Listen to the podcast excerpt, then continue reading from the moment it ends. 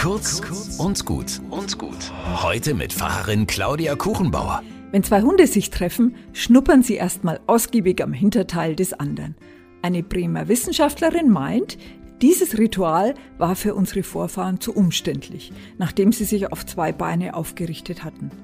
Also haben sie den Kuss erfunden. Statt der Hinterteile treffen sich die Gesichter, noch besser die Lippen und vielleicht sogar die Zungen.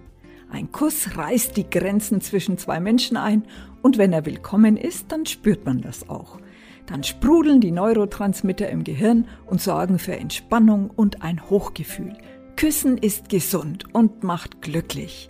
Hirnregionen für depressive Stimmungen werden beim Küssen deaktiviert. Jetzt könnte man Küssen als günstige Therapie einsetzen für alle möglichen Krankheiten.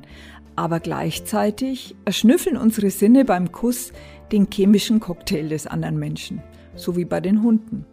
Und wenn das nicht passt, dann mögen wir es nicht. Dann wird die Grenze schnell wieder dicht gemacht.